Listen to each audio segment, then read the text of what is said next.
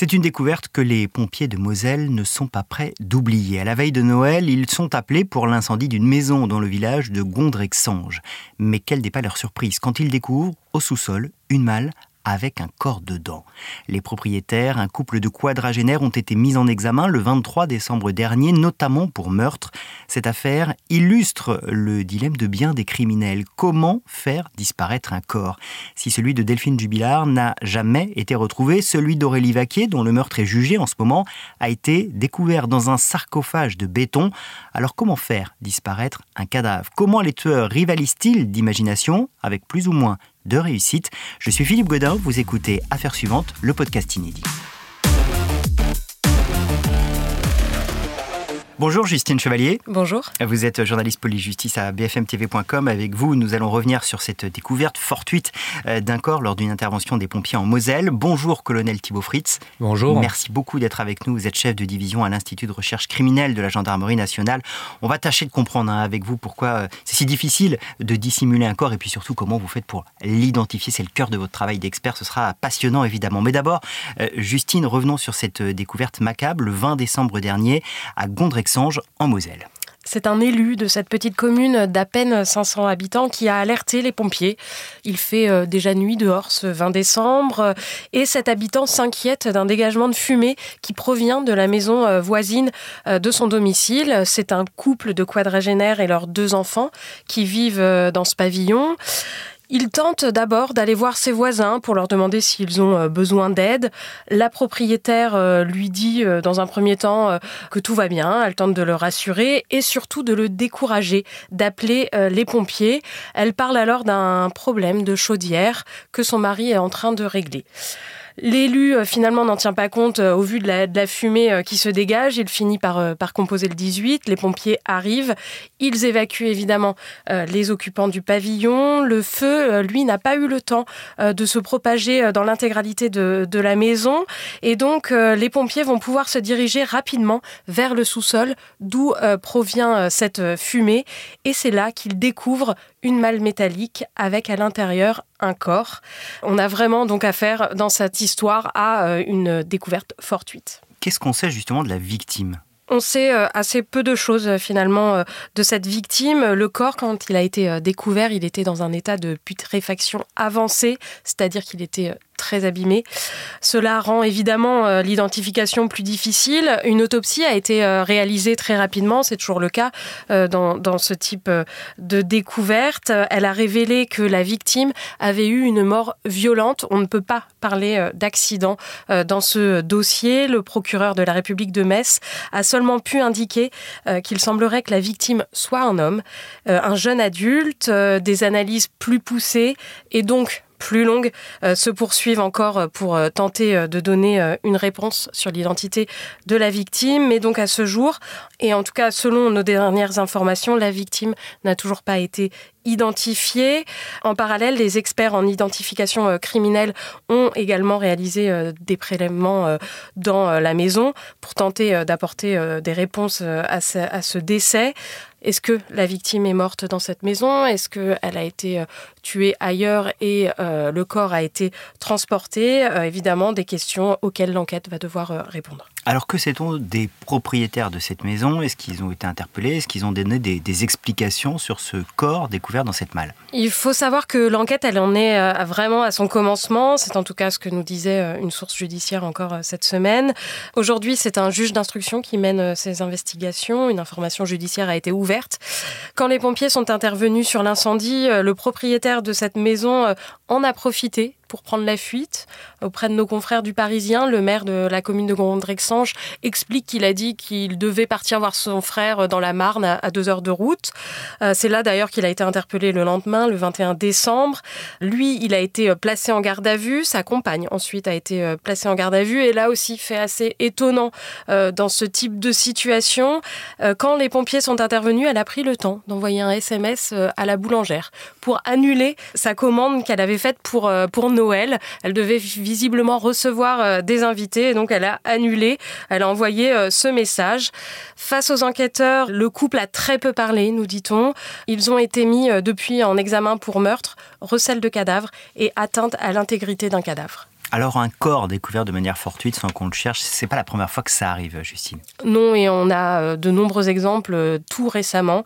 Début janvier, par exemple, à Limoges, ce sont des ossements qui ont été euh, découverts dans un abri de jardin par la propriétaire des lieux. C'est son ancien compagnon et le frère de ce dernier qui, au printemps 2022, était venu déposer ses cartons dans ce cabanon. Cette femme, elle dit qu'elle ne s'est jamais préoccupée de ce qu'il y avait dans ces cartons et que récemment, elle a été alertée par euh, l'odeur, une odeur euh, nauséabonde. Elle a ouvert les boîtes et c'est là qu'elle a découvert des ossements.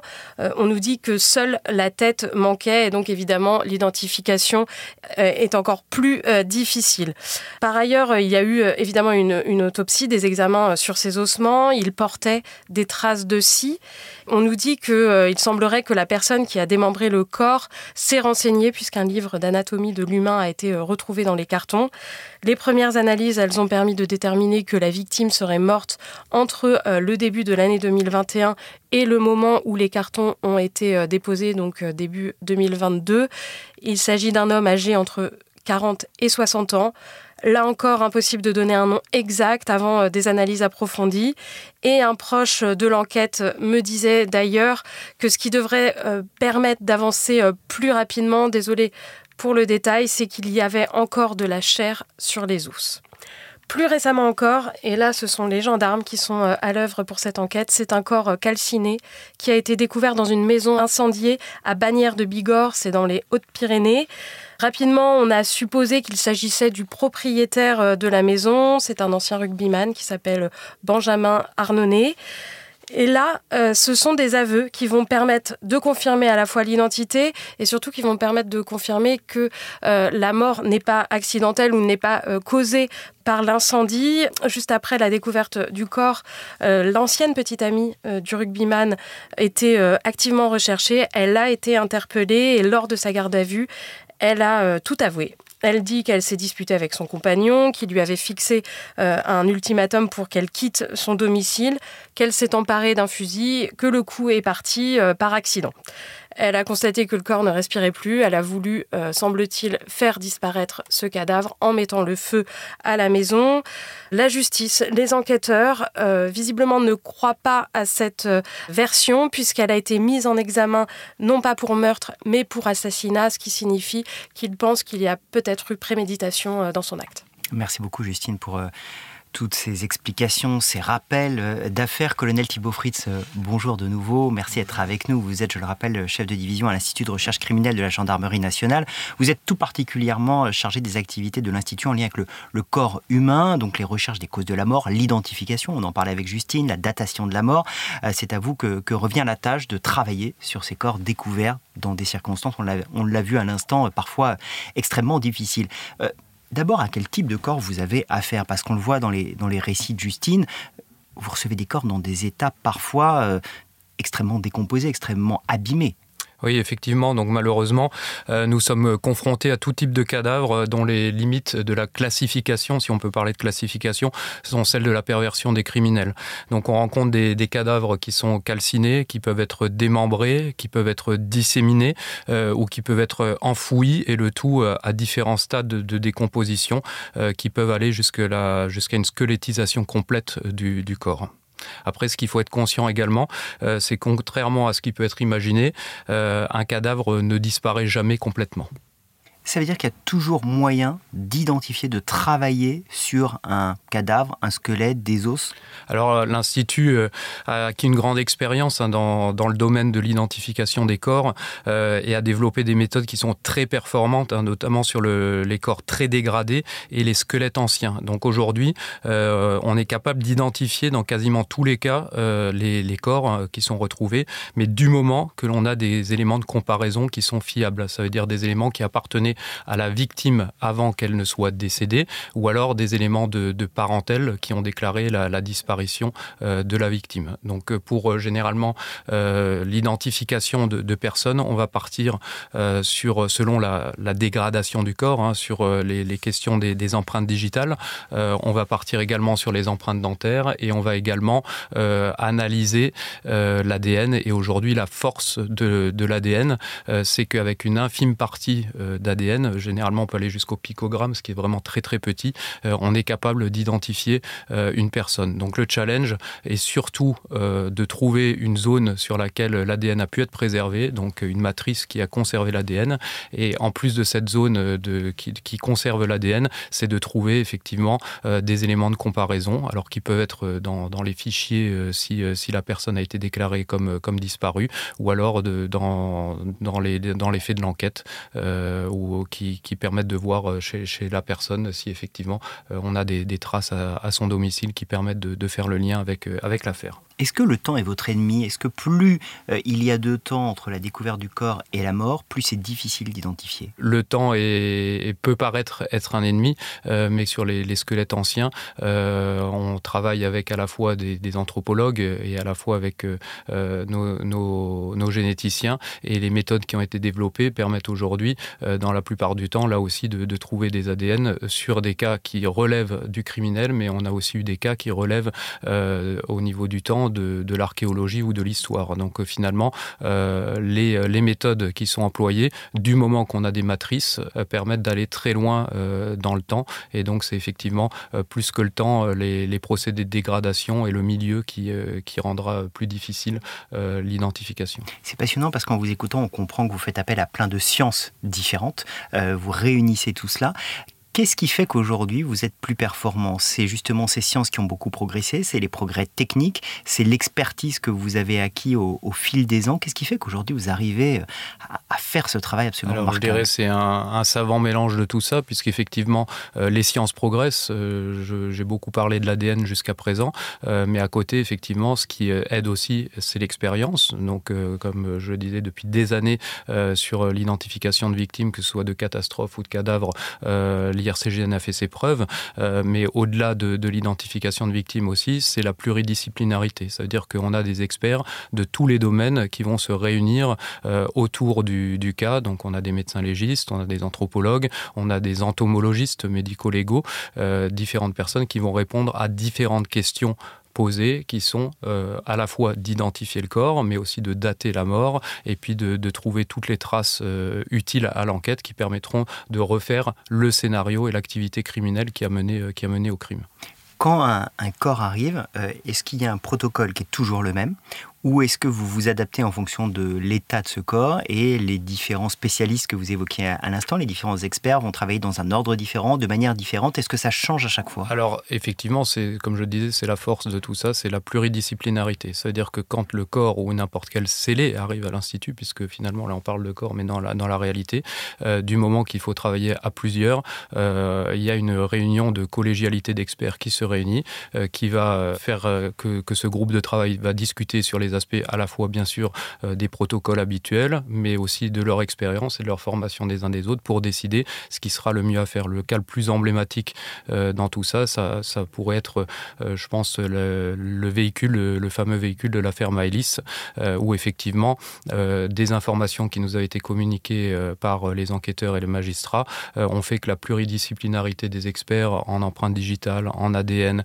et surtout, dans, ce cas-là, en véhicule, ont permis de trouver euh, la petite goutte de sang euh, qui a permis de démontrer surtout que la jeune victime avait saigné dans le véhicule de l'auteur. Oui, c'est toute la force de l'IRCGN, l'Institut de recherche criminelle de la gendarmerie nationale. Il y a ce travail euh, sur les corps et puis il y a tout le travail que vous allez faire pour amener au corps si on ne l'a pas retrouvé. Exactement. Donc le, but aussi, euh, c'est l'identification, comme vous l'avez dit, mais c'est également la recherche des corps.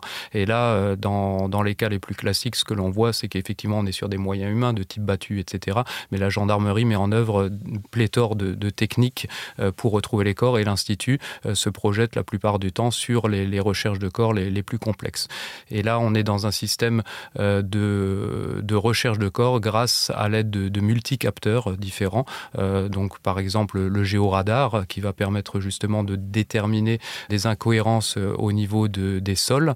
Euh, on va utiliser aussi des archéo-archéologues de l'Institut euh, qui sont là pour regarder aussi s'il n'y a pas de, de fosses qui peuvent être présentes au niveau de la surface du corps ou en tout cas des, des endroits où ça a pu être creusé et qui vont également, une fois que le corps a été retrouvé, procéder avec des méthodes d'archéologie pour ressortir le corps dans les conditions dans lesquelles il a été posé et pour pouvoir répondre à toutes les questions d'enquête. Et en plus de ces capteurs-là, on est soutenu également par les chiens en recherche de restes humains qui viennent du, centre d'instruction cynophile de, Gramma et qui sont capables, avec les odeurs de putréfaction, de nous mener sur les, lieux de découverte des corps. Donc ça, c'est sur la partie terrestre, mais on a aussi une partie aérienne qui va venir nous aider, euh, notamment avec euh, des drones qui ont des capteurs, euh, ce qu'on appelle multispectrales, et qui permettent là aussi de voir, grâce à cette vision multispectrale, des choses au sol que l'œil humain ne verrait pas. Donc des variations, des variations de sol. Et avec tout cet ensemble de techniques, effectivement, on arrive à donner des éléments. On parle beaucoup de votre savoir-faire, de votre expertise dans beaucoup d'affaires, toutes les grandes affaires. Est-ce que d'autres pays euh, nous envient cette expertise et vous sollicitent? Alors, on, partage avec les différents pays. Hein. on fait partie euh, d'un réseau européen de, laboratoires de sciences criminelles. Et effectivement, toutes ces méthodologies euh, sont partagées. Après, dans le domaine de l'archéo-forensique à proprement parler, ou de la recherche de corps, ou de l'utilisation du géoradar, on est quasiment dans une exception européenne, avec notamment euh, nos camarades hollandais qui procèdent de, la même façon, euh, nos camarades allemands, mais euh, le, reste de l'Europe, on est effectivement sur des méthodologies qui sont propres et qui sont intéressantes pour tout le monde. Il y aura probablement dans l'année le, procès de Cédric Jubilard. C'est une affaire où il n'y a pas eu de corps retrouvé. Il y en a plein d'autres, des affaires où, où les corps ne sont pas retrouvés. Est-ce que quand il n'y a pas de corps, on peut quand même progresser dans une enquête, réussir à trouver des éléments déterminants?